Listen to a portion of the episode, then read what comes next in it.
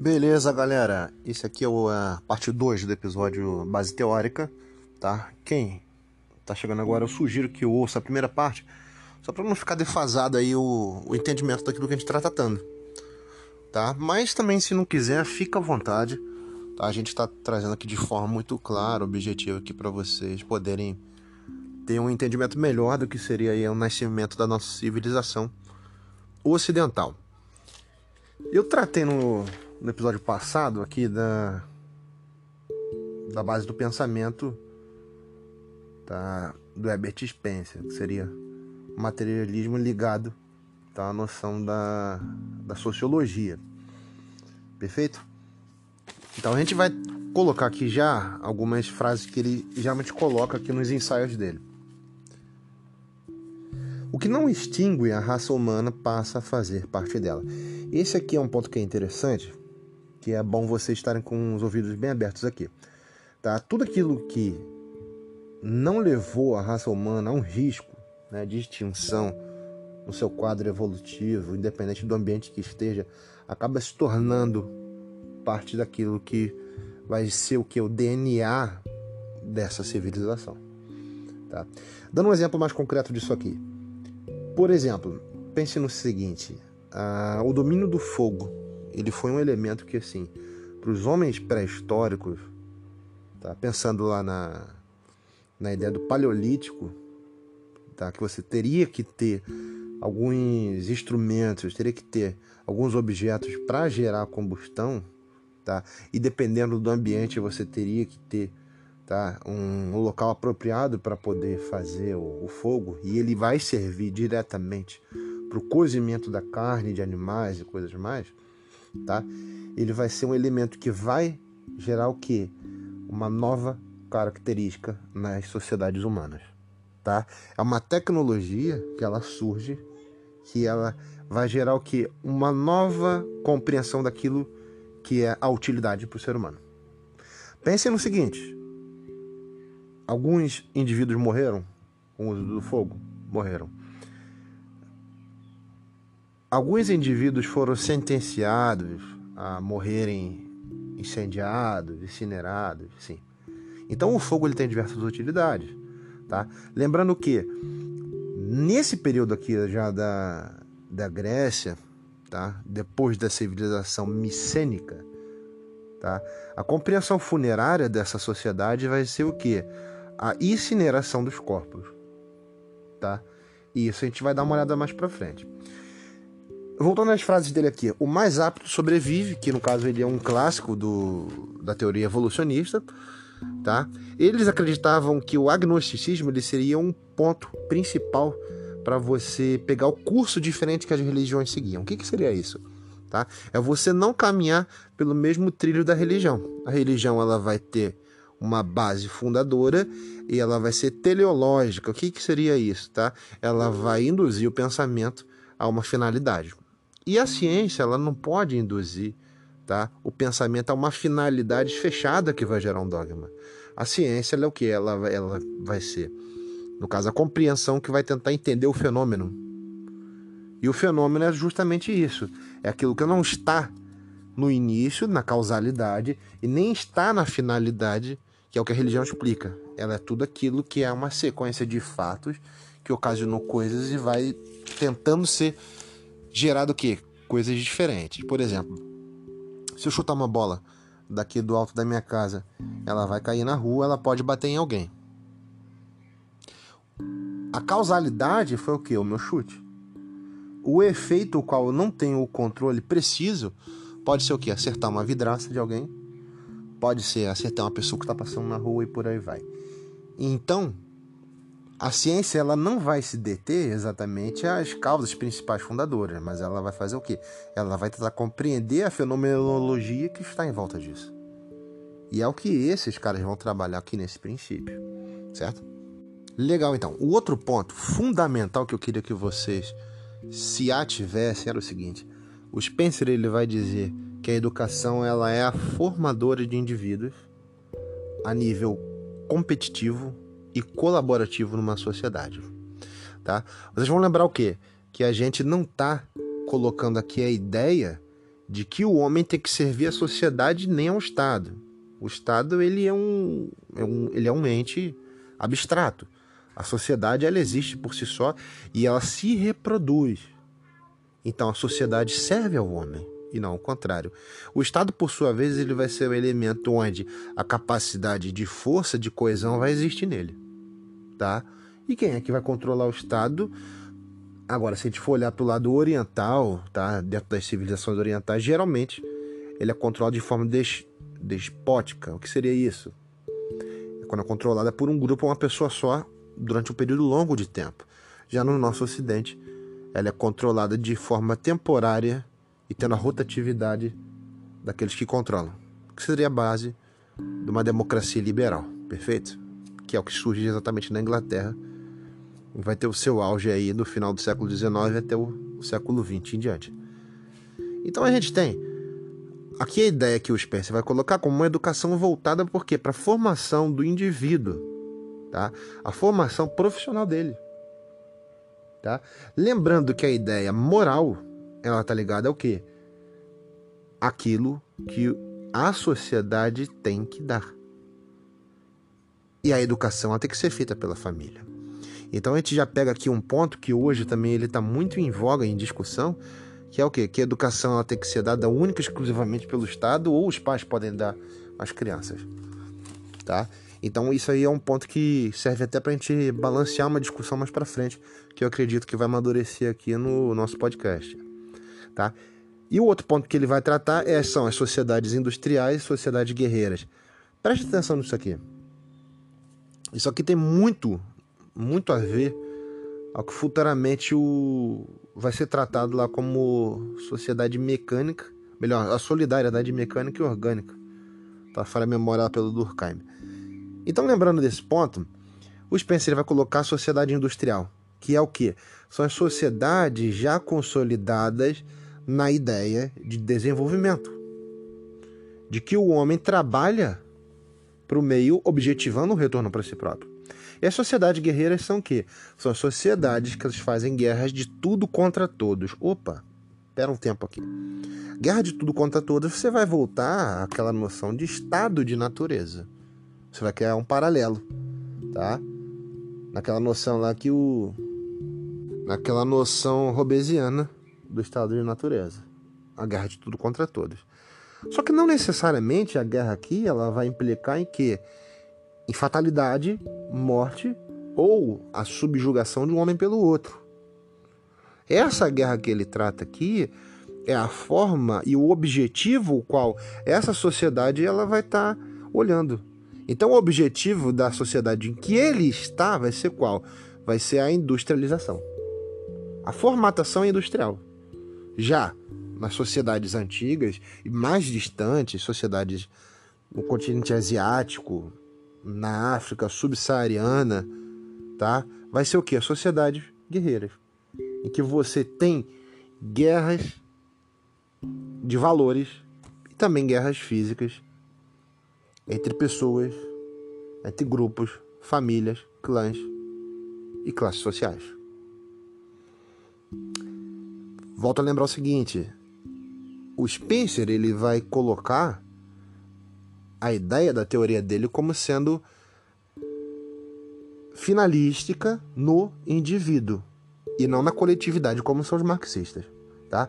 Então deixando isso aqui bem claro, porque quando a gente trata sobre questões de classe, tá? No Spencer, outros pensadores aqui como deixa eu lembrar que o nome de todos eu não consigo não, é o o Denis Colanges, todos esses pensadores, eles historiadores, eles vão trabalhar com essa noção de que o ideal aristotélico ele tem que estar tá ainda firme, ele convicto e bem preparado.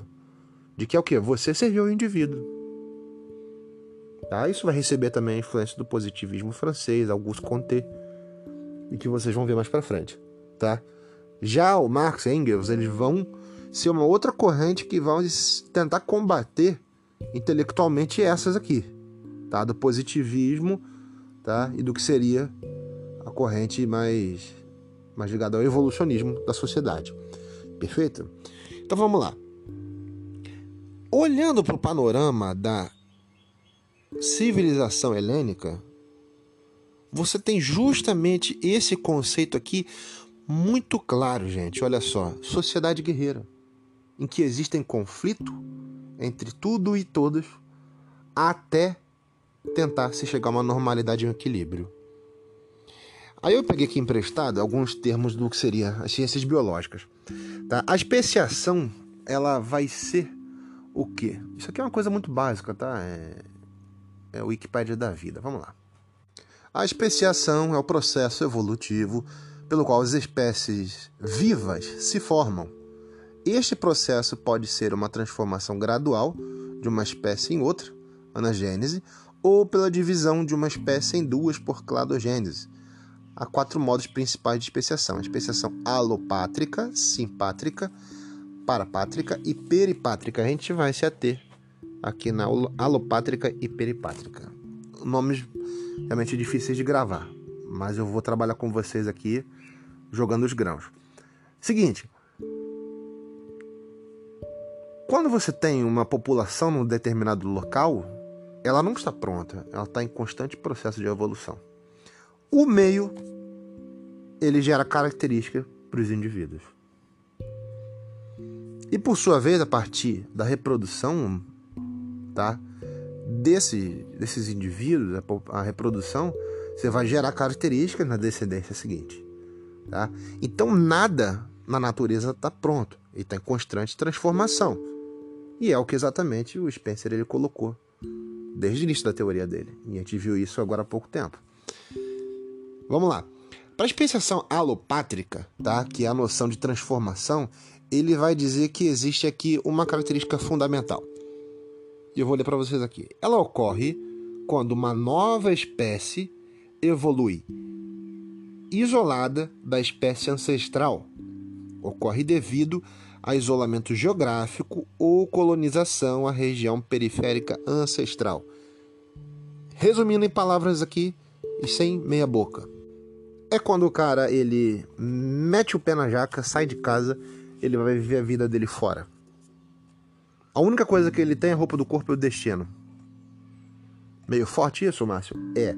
Mas basicamente, se a gente for entrar na história, usando esses dados biológicos e antropológicos, a gente pode colocar grosso modo isso aqui. Quando o cara ele tá irritado com vários problemas na família dele e ele parte para um destino o qual ele não conhece. Vou esmiuçar para vocês. Ocorre quando uma nova espécie evolui isolada da espécie ancestral. Ou seja, seu pai e mãe, irmãos, ficaram numa casa você vai morar numa outra região distante, onde lá existem pessoas, certo? E o que vai acontecer é o seguinte: ali você vai conhecer uma pessoa, vai se fazer sexo, vai ter uma reprodução, tá? E se você, de fato, tiver numa região que você não tem muito contato com outras pessoas, digamos, você está tá num arquipélago de ilhas no meio do Rio Solimões, para a pessoa chegar até esse arquipélago, ela tem que pegar primeiro um avião para descer em Manaus, de Manaus ele vai pegar um ônibus para chegar até um porto, do porto ele tem que esperar o barco ele voltar de mais ou menos 260 quilômetros adentro do rio. Voltando, ele vai pegar, se as condições climáticas estiverem boas, para chegar até essa localidade. E chegando lá, ele vai ver que a sua casa, né, a vila onde você mora, ele é no lado sul da ilha. Depois de você caminhar mais ou menos aí umas duas horas e meia a pé dentro de uma mata com mosquito, pernilongo, sanguessuga e tudo mais. Doideira, né? Mas é isso. Então, a especiação alopátrica, quando o cara ele se desloca do ambiente ancestral dele, daquela espécie ancestral, e ele vai morar num outro ambiente, tá? De forma isolada. Dando um exemplo para vocês aqui. Tá? O grande antropólogo brasileiro Darcy Ribeiro né, dizem as, as má línguas ou as línguas inventivas que ele tinha se apaixonado uma, algumas décadas atrás, quando ele estava ainda iniciando a carreira dele, tendo projeção nacional por uma Índia. E, e, parece que ele gerou um filho dela, não sei se deu certo. Tá? E o que acontece com aquilo ali? Ele era um homem com um tipo físico, né? E aí a, a mulher índia ela tem também um tipo físico diferente, uma etnia diferente. E o que acontece? Daquele cruzamento ali, você vai produzir um indivíduo com uma característica que vai ser a mistura do genitor e da genitora, do pai e da mãe. Certo? Azão e azinho, senhores. Sendo que, se for o homem, você vai ter ali um azão e um azinho. Sendo o azão de uma cor e o azinho de outra cor. E no caso da mulher, você vai ter as características exatamente iguais. A questão toda é: o gene masculino ele é um X e um Y, da mulher é X e X. Então a questão toda que a gente pode colocar aqui é o seguinte, tá? Quando você tem essa noção de isolamento, aquela população ela vai crescer se for um cruzamento endógeno, ou seja, entre pessoas de parentesco aproximado, aquela característica basicamente não vai ser alterada ao longo de gerações, tá? Ou então quando acontece um evento muito parecido com esse, seria qual? Quando o indivíduo ele sai da sua localidade tá? E ele vai fazer a colonização de uma região periférica à ancestralidade dele. Por exemplo, tá? Eu tenho pais, avós e bisavós de origem italiana, do sul da Itália, especificamente aquela região ali, onde é uma região de, de produtores, de homens ligados ao campo, ao cultivo. Tem uma característica que tem um comportamento, que tem um fenótipo, uma característica física. Geralmente são homens mais morenos, né? Mulheres mais morenas do sol também. Então, o que, que vai acontecer? Se eu sair daquela região, eu for para alguma daquelas ilhas próximas, ou for para alguma outra cidade, tá? Eu vou encontrar alguns parentes ali do meu avô, tá? E aquela minha carga genética eu vou levar para lá. E ali eu vou estar tá produzindo o quê? Eu vou estar tá produzindo um cruzamento do homem com a mulher, tá? Uma nova possibilidade genética. E é isso que é aquilo que a gente vai chamar de a especiação alopátrica, tá? Então você vai ter uma espécie nova evoluindo dentro dessas duas características, gente, tá? O isolamento, tá? Em relação a uma espécie anterior, tá? Ou cruzamento entre indivíduos, tá? baseado na periferia daquele, daquela carga genética. Tá? Pai, avô, bisavô, filho com a mesma característica. Por exemplo, calvície. Tá? Eu herdei isso do meu pai. Que por sua vez meu avô também tinha. Tá? Agora, se eu for ter um filho de sexo masculino, ele vai ter a característica do lado da minha esposa. E os homens da família da minha esposa não têm a calvície. E isso pode gerar o quê? A possibilidade de ser 50%. Tá? Ou ele pode ter herdado a calvície do meu lado, ou não vai herdar. Ou ainda assim ter a manifestação dessa característica aí de forma mais equilibrada. Tá? Já na especiação peripátrica, vamos lá. Lendo para vocês, é um tipo de especiação alopátrica que ocorre via dispersão grande quando, perdão, deixa eu ler aqui de novo. O cara fica muito emocionado, gente, assim mesmo, me perdoem aqui. Então, é um tipo de especiação alopátrica que ocorre via dispersão, gerando quebra no fluxo gênico. Pode-se considerar o efeito fundador, ou seja, pequenos grupos. Então você vai ter o que aqui nesse tipo de especiação, tá? Você vai ter a dispersão de grupos humanos por efeito migratório de uma região para entrar em outra região. E isso aí vai gerar a seguinte característica genética, que também vai ter uma influência cultural. Isso vai dizer para a gente o seguinte, que parte dessa população que ela está imigrando para uma nova área, onde já tem uma população assentada ali, geralmente ele vai ser do quê? Ele vai ser em quantitativo menor. E a partir do cruzamento com essas pessoas, esses indivíduos ali, pode acontecer alguns efeitos meio catastróficos. Seriam o que é isso? Tá? Principalmente quando você tem genes diferenciados, tá? Eles podem nesse cruzamento, não como regra, mas como probabilidade, gerar a morte de alguns indivíduos logo no início da sua vida.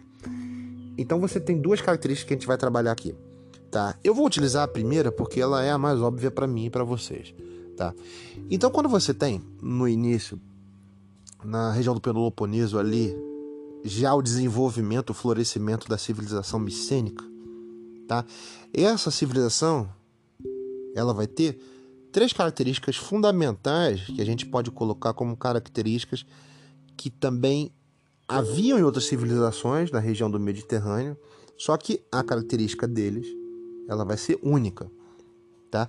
Primeiro é o artesanato, eles vão trabalhar justamente a cerâmica de forma que eles colocam figuras humanas representando, primeiro, ações humanas, batalhas e ofícios, que é o trabalho humano, tá? Ali idealizado no artesanato, que ele é bem diversificado a nível de material e tudo mais.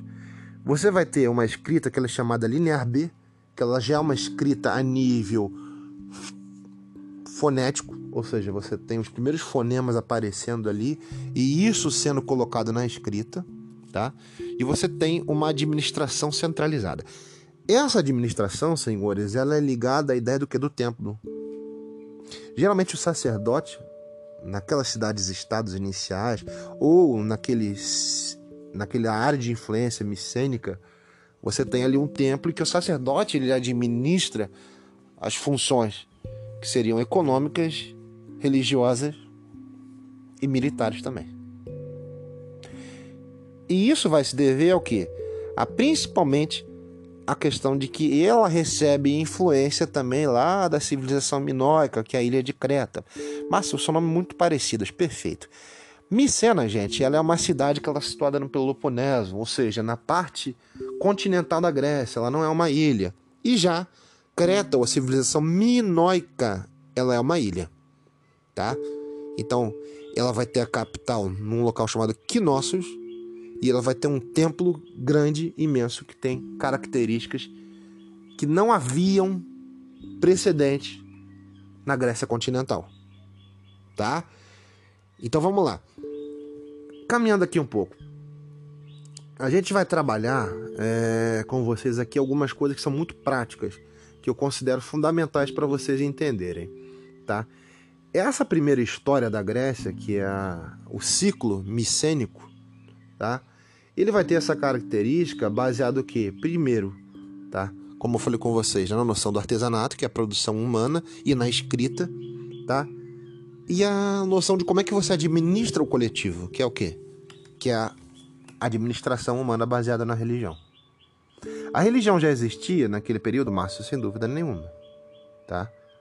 A religião a politeísta ela é atemporal, mas ela vai sofrer uma carga de influência com a invasão dos dórios, tá? Mais para frente um pouquinho.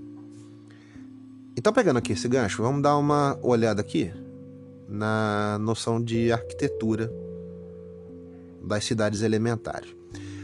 Os templos eles eram construídos na, na região de Micenas, geralmente um átrio, um átrio principal, tá? E uma parte mais interna, que ela era voltada para o culto tá? da divindade, do Deus. E ali era venerado esses deuses, eram feitos sacrifícios, tá? Na parte mais interna. E eram poucas colunas. À medida que o tempo ele vai avançando, você vai produzindo templos em capacidade para pessoas maiores, tá? Ou seja, a, a área do templo aumenta. E você vai ter o que? Você vai ter o número também de colunas aumentando. É aqui que eu queria que vocês reparassem, tá? A gente tem um slide que posso até depois disponibilizar a vocês. O número de colunas nesse, nesse período da era micênica, ele é ligado a uma função meramente estrutural, é funcional, tá? Depois que você vai avançando, tá? Chega ali no período pré-homérico, você chega na idade clássica, é incrível como o número de colunas elas vão aumentando e tem a função estética do templo. Ou seja, você cria um número praticamente infinito, né? Ou é, multiplicado de colunas, primeiro, para você criar uma estética única, uma estética forte e que possa penetrar na visão humana como sendo o quê? Como sendo o templo, o local de culto e como sendo um local suntuoso, ou seja, você não tem nada comparado em nenhum lugar do mundo. Então, esse humanismo da civilização helênica, grega, ele se baseia na ideia de que Deus, as divindades, eles têm características humanas, mas eles também têm capacidades que o ser humano não tem. Que são quais capacidades? Capacidades, primeiro, de conhecer passado, futuro e de construir coisas que o homem não consegue construir. Olha a influência egípcia aí. O que, que são as pirâmides? O que, que são as efígies? O que, que são as mastabas? Obras suntuosas que um ser humano comum, com tecnologia normal e simples, e poucas pessoas de uma população não conseguem fazer. Aí eu já vou puxar outro gancho. Você precisa nessas cidades o quê? De um afluxo de mão de obra escrava muito grande. Mão de obra escrava ou mão de obra compulsória, gente. Então vamos lá, para finalizar essa parte aqui, tá? A gente vai ter primeiro a, as colunas de ordem jônica como o quê? Colunas que elas são, obviamente, circulares, tá? Tem frisos entre elas, os frisos são bem próximos, tá? E a parte de cima dela tem um acabamento, tá? Como se fosse uma folhagem fechando em si mesma, tá? Isso é o que? A influência jônica na região da Ática, na região do Peloponeso. Cidades como Corinto, tá? como a própria Micenas, Tebas e outras vão ter essa característica. Daí para frente, com a chegada dos dóricos, você vai ter uma influência diferenciada, que é o que? A coluna mais robusta, ou seja, maior, frisos mais abertos, tá? E o topo da coluna e a base dela mais retilíneos. Você não tem acabamento, ou seja, você não tem desenhos diretamente. Então os dóricos, eles têm o que? Essa característica, tá? Que hoje até pejorativamente te coloca dessa forma assim. Que são um povo mais rude, mais bárbaro mesmo, tá? Inclusive, tem alguns autores que eles colocam os dóricos como sendo a, os bárbaros da civilização grega enquanto os jônicos, tá, os eólicos, eles têm uma característica civilizacional voltada para manutenção interna, tá? Os dóricos eles tentam fazer o que? A ideia de guerra. A manutenção interna se baseia na guerra. Já a da civilização micênica seria o que? A ideia de você tentar manter a ordem, a cooperação interna baseado na expansão. E os dóricos ou lacedamônios, tá? Eles vão ter essa característica da guerra e de não serem muito afeitos às pessoas, tá? Ou seja, não são muito afeitos ao que é diferente deles. Tanto que em Esparta futuramente os né, você vai ter basicamente duas classes, que são os espartanos em si e que vão ser os ilotas. Os ilotas são o quê? São os estrangeiros que vão ser a linha mais, mais baixa, né? a linha de frente do exército espartano. Então os ilotas vão ser aqueles caras que vão carregar aquelas armaduras pesadíssimas, com aquelas lanças aí de, de 6 a 8 metros de comprimento. E vão ser os caras que vão morrer na linha de batalha com muita frequência. Tá? Então a gente tem essas primeiras características e no próximo episódio a gente vai trabalhar as seguintes aí. Só vocês ficarem atentos.